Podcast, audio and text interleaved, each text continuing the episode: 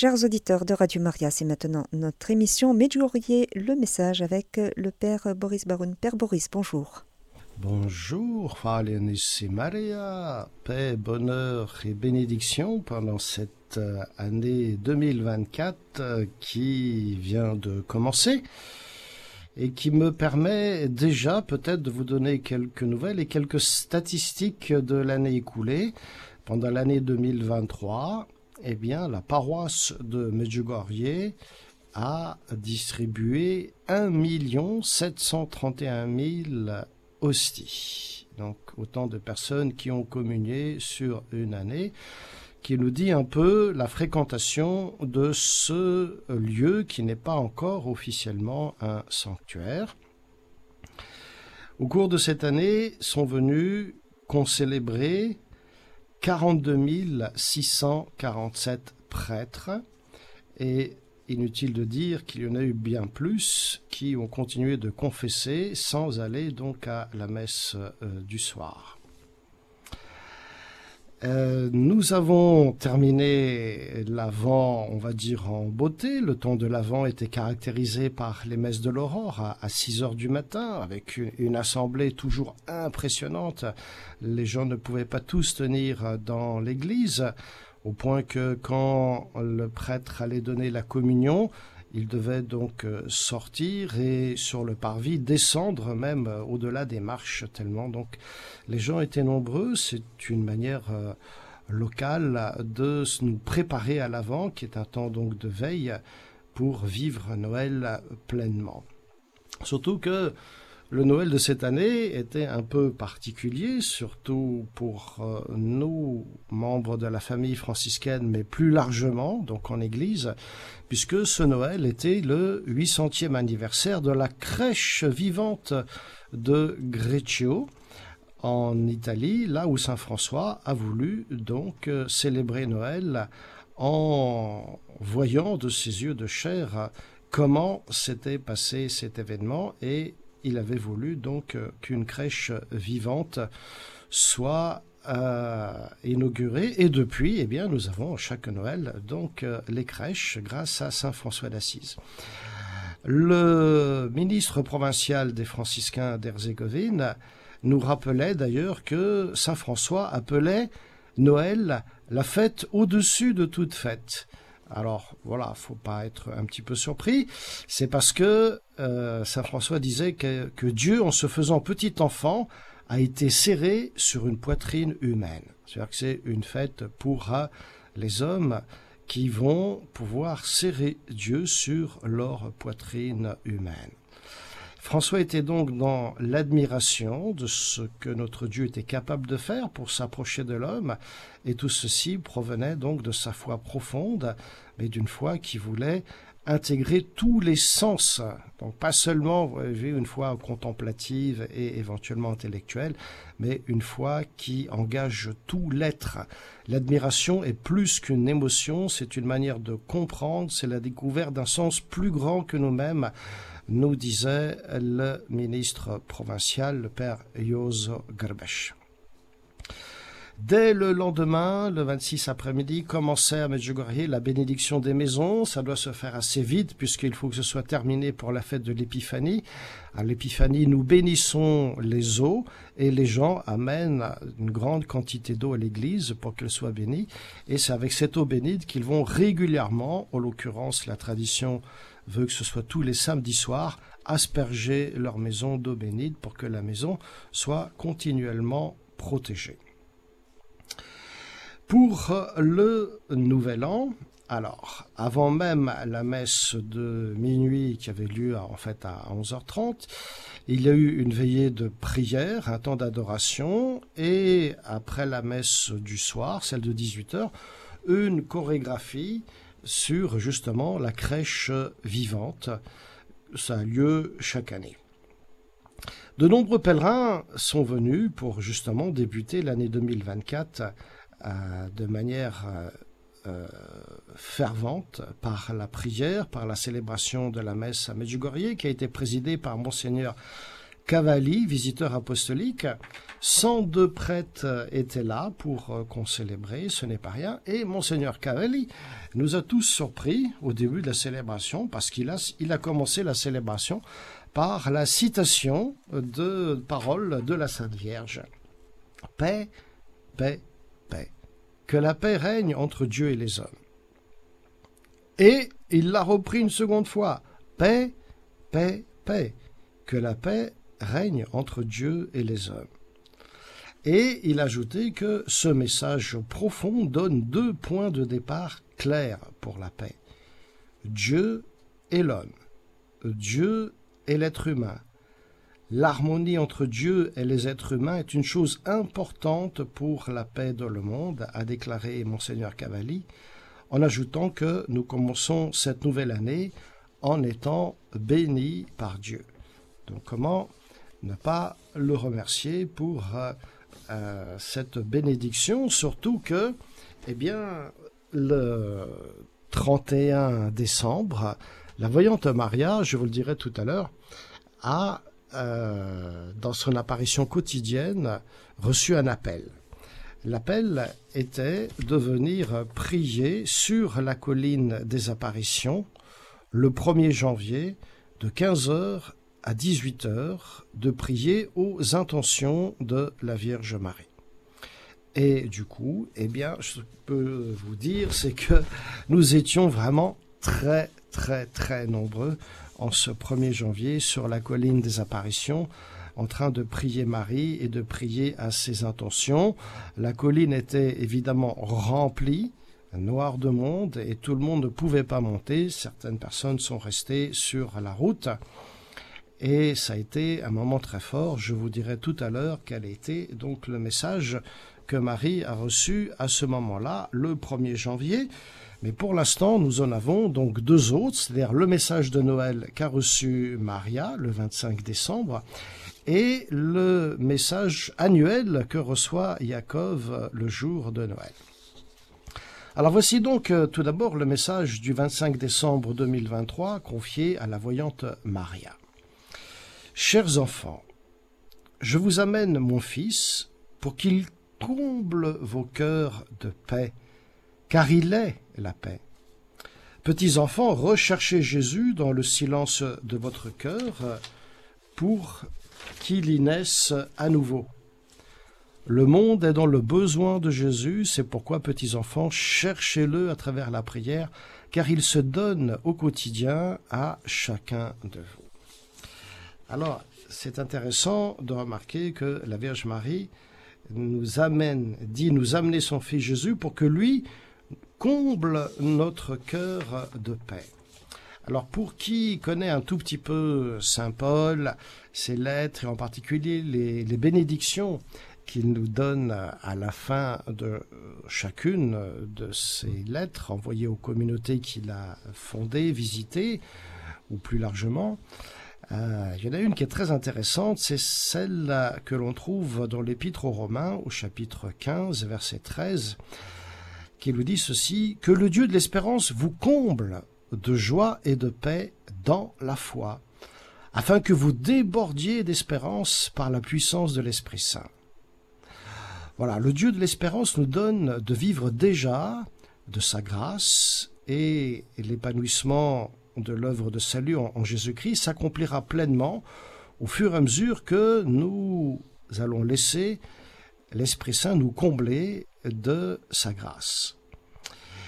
Et il est très heureux de voir qu'en Dieu, nous pouvons non seulement trouver la paix et la joie, et en être comblés, évidemment, mais que cette joie et cette paix fera déborder notre cœur d'espérance par le Saint-Esprit, Là, c'est comme si on, touchait le, gros lot. C'est-à-dire que d'une part, nous sommes comblés de joie et de paix, et en surplus, eh bien, nous sommes appelés donc à déborder d'espérance, justement par la puissance de l'Esprit Saint.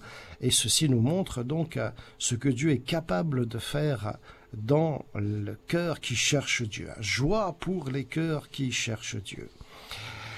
Et à Noël, évidemment, le message principal est souvent le thème de la paix. C'était un thème très très cher à Jésus. Je vous rappelle certaines de ses paroles. Je vous laisse la paix, je vous donne ma paix, c'est-à-dire non pas la paix que le monde nous donne. Euh, la paix que le monde donne est faite, on va dire, euh, d'une certaine sécurité, c'est-à-dire d'absence de querelle, d'absence de tribulation. Or là, c'est pas du tout ça que Jésus donc euh, nous donne. Surtout qu'il rajoute que votre cœur ne se trouble pas et ne s'alarme pas, car moi j'ai vaincu le monde, et donc euh, la paix que nous donne Jésus, c'est la paix qui vient de Dieu. Encore faut-il donc euh, pour cela ouvrir pleinement notre cœur le rechercher, nous dit la Vierge Marie, rechercher Jésus et le faire dans le silence de votre cœur. Ce qui veut dire que nous ne pouvons pas trouver Dieu dans l'agitation ni dans le bruit. Il suffit, pour en être convaincu, de regarder la nature. Les arbres, les fleurs, l'herbe des champs, tout cela croît en silence. Les étoiles la lune, le soleil se déplacent et se meuvent pareillement en silence. Et l'essentiel n'est pas ce que nous pouvons en dire, mais ce que Dieu nous dit à travers tout ceci. Pareillement, ce qu'il dit à nous à travers les autres ou à d'autres à travers nous. Dans le silence, il nous écoute, dans le silence, il parle à nos âmes. Et les contemplatifs ou les ascètes de tous les temps, même de toutes les religions, ont toujours recherché Dieu dans le silence, dans la solitude des forêts, des montagnes, des déserts. Et Jésus lui-même a vécu Quarante jours en parfaite solitude, passant de longues heures en cœur à cœur avec le Père, et donc dans le silence. De même, nous le voyons dans les évangiles très souvent se retirer dans le silence de la montagne, au point que quelquefois, au matin, les apôtres le cherchent. Alors comme nous fêtons Saint François, eh bien, j'ai envie de dire, euh, prenons exemple sur lui, non seulement donc pour euh, la crèche vivante, mais également ce qu'il faisait pour trouver Dieu. Même s'il était, comme on dit, dans le monde, on pense que Saint François a passé plus de la moitié de sa vie en ermitage. Selon certains spécialistes, c'était à peu près 200 jours par an. C'est là qu'il trouvait un lieu de ressourcement, mais aussi d'intimité avec le Seigneur, et ceci marque encore aujourd'hui la tradition franciscaine, pour pouvoir euh, prêcher, annoncer l'évangile, il faut d'abord pouvoir se retirer et ensuite pouvoir annoncer ce que nous avons contemplé. Donc il y a comme un va-et-vient entre la mission, l'évangélisation et le retrait, la contemplation. Et ce qui veut dire que nous sommes tous appelés, peut-être pas évidemment à la manière de Saint François, pas autant de temps, mais nous sommes tous appelés par intermittence au moins à nous retirer dans un silence profond, dans un certain isolement avec Dieu, pour être seul avec lui, non pas encombré par euh, tout un tas de choses de la vie quotidienne ou nos pensées, nos souvenirs euh, mauvais éventuellement, mais dans un parfait dénuement, demeurer en sa présence et à l'écoute, à l'écoute parce que le Seigneur nous parle dans le silence. Le silence, selon Dieu, c'est pas simplement donc une absence de parole. Le bon silence, c'est d'abord écoute, l'écoute de Dieu, pour se laisser instruire, comme dit le prophète Isaïe, pour se laisser façonner, conduire et surtout aimer par le Seigneur. Écouter le Seigneur dans un silence intérieur. Je vous lis simplement donc ce que disait le prophète Isaïe. Le Seigneur mon Dieu m'a donné le langage d'un disciple pour que je puisse d'une parole soutenir celui qui est épuisé. Chaque matin, il m'éveille. Il éveille mon oreille pour que, en disciple, j'écoute. Le Seigneur mon Dieu m'a ouvert l'oreille, et moi, je ne me suis pas révolté, je ne me suis pas dérobé.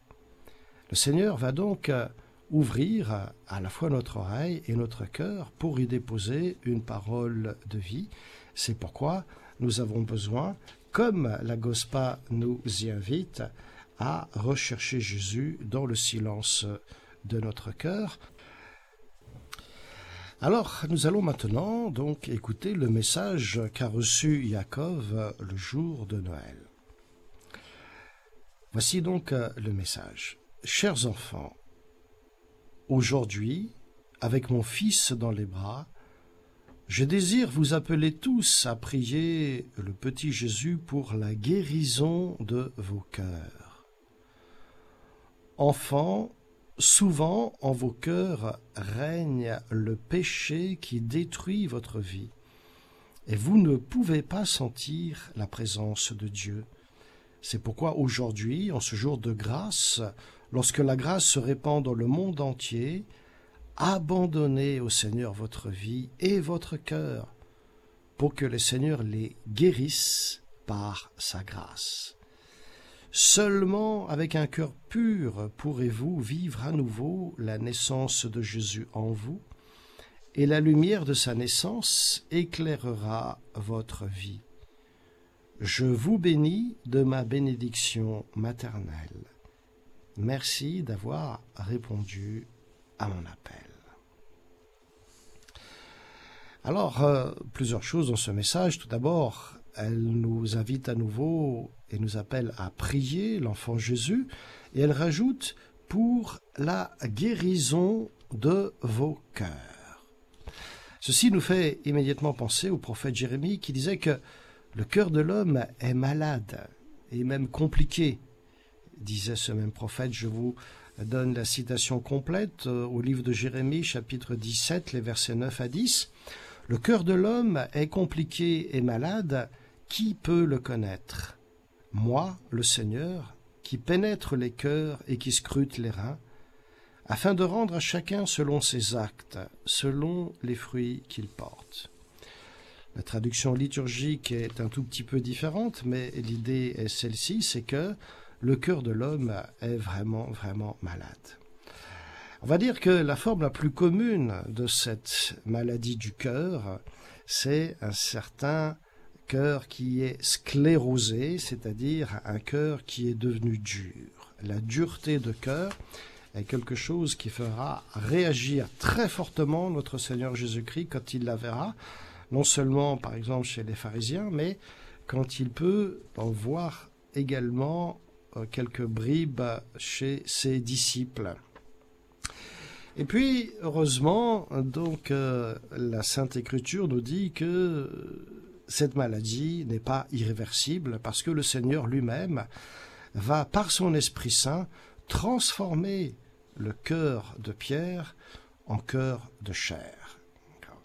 Encore faut-il, chers amis auditeurs, que vraiment nous consentions à nous laisser façonner par l'Esprit Saint pour que celui-ci fasse son œuvre en nous, c'est-à-dire qu'il nous transforme entièrement, qu'il purifie notre cœur, qu'il l'illumine et qu'il l'embrase pour le rendre toujours capable d'aimer davantage.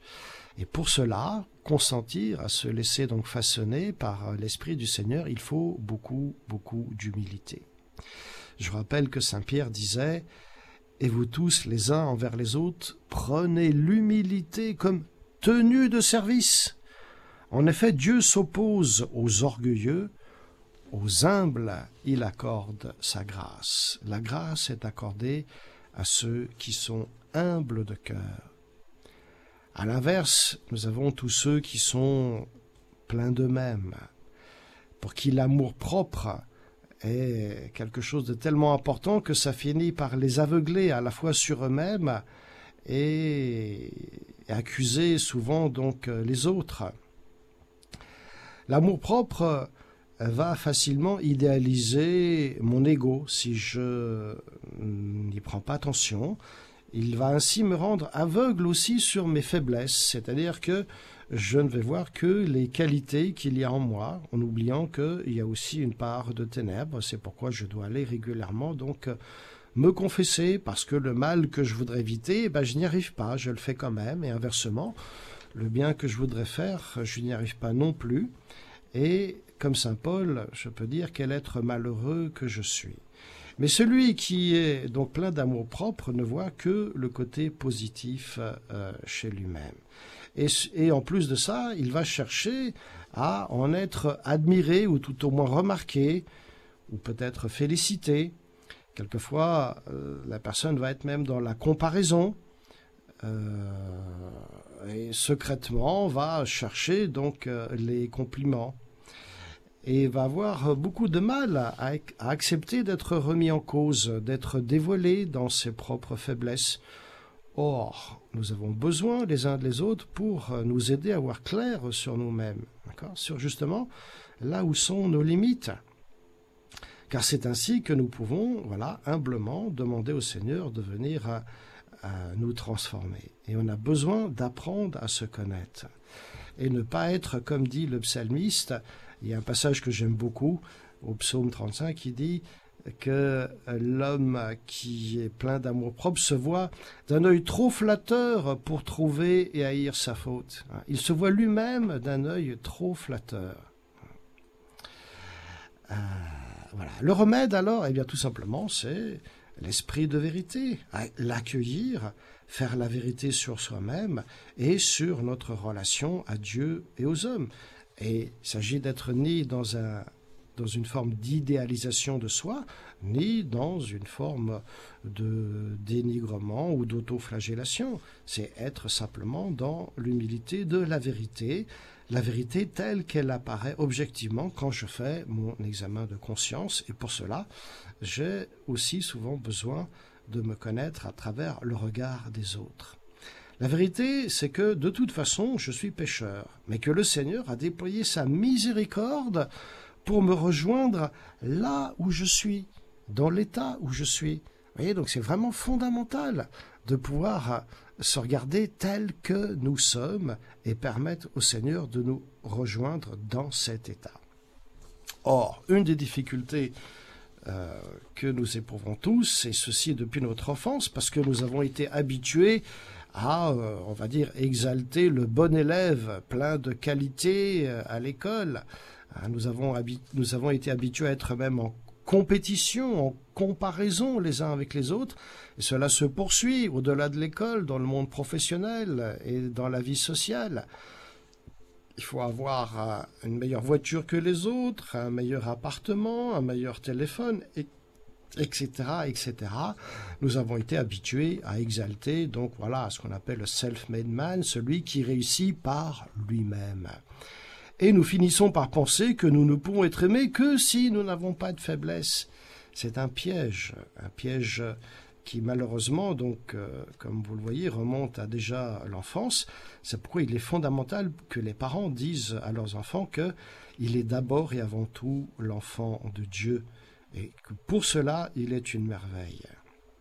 Surtout que si l'enfant est plein de qualités, il va falloir rappeler ce que dit Saint Paul. Mais qu'as-tu que tu n'aies reçu? Et si tu l'as reçu, pourquoi te vanter comme si tu ne l'avais pas reçu?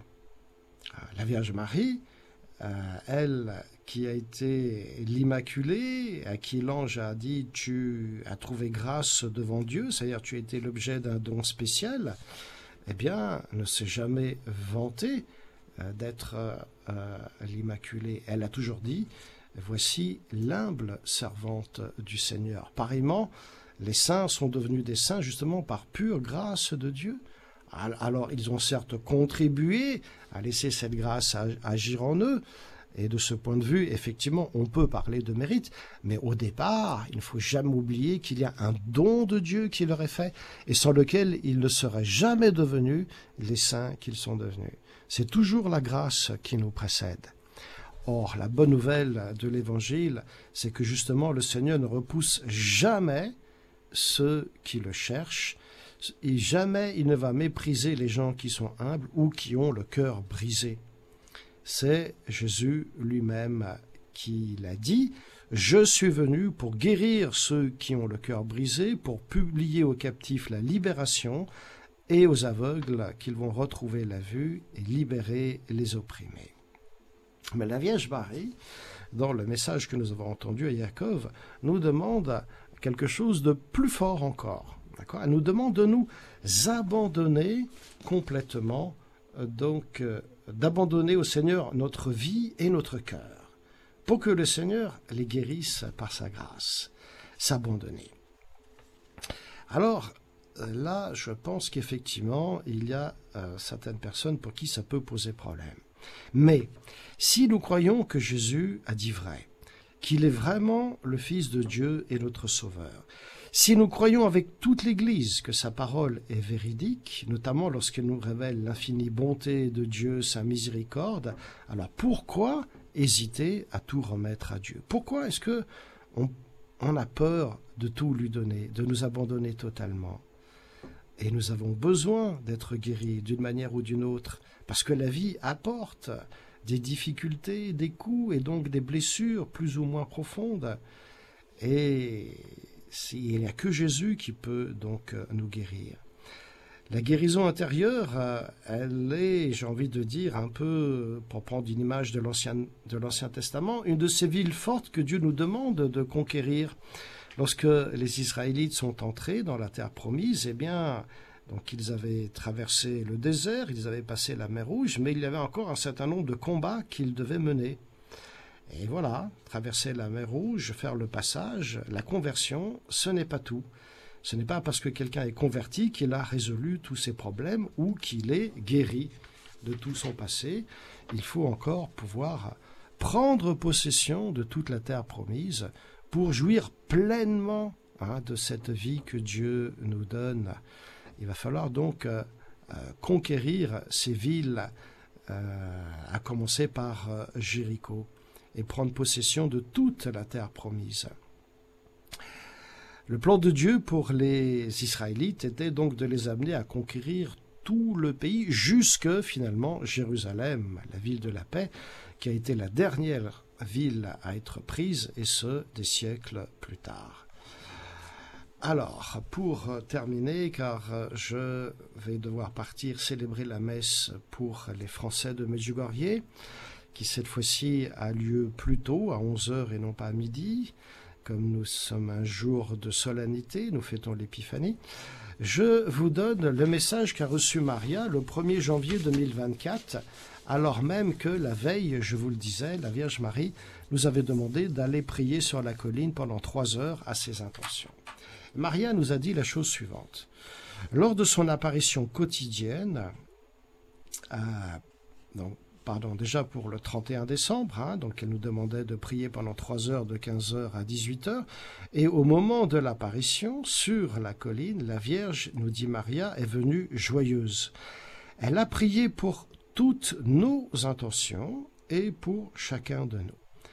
Elle a ensuite donné le message suivant. Merci d'avoir répondu à mon appel et d'avoir prié à mes intentions vous ne le regretterez pas, ni vous, ni vos enfants, ni les enfants de vos enfants. Impressionnant. C'est comme une bénédiction sur toutes les générations. Vous ne le regretterez pas d'avoir prié pendant trois heures à mes intentions. Merci de l'avoir fait. Peut-être que le mois, prochain, je reprendrai un petit peu ce message pour pouvoir euh, euh, vous donner aussi toutes les résonances bibliques. Aujourd'hui, nous allons devoir euh, donc conclure à cause du timing un peu serré de cette journée. Eh bien, en attendant, chers amis auditeurs, recevez donc toute la plénitude de la bénédiction de Dieu, la bénédiction de Saint François, la bénédiction de la Gospa, la bénédiction de Dieu, du Dieu Tout-Puissant, qu'elle repose sur vous et y demeure toujours. Amen.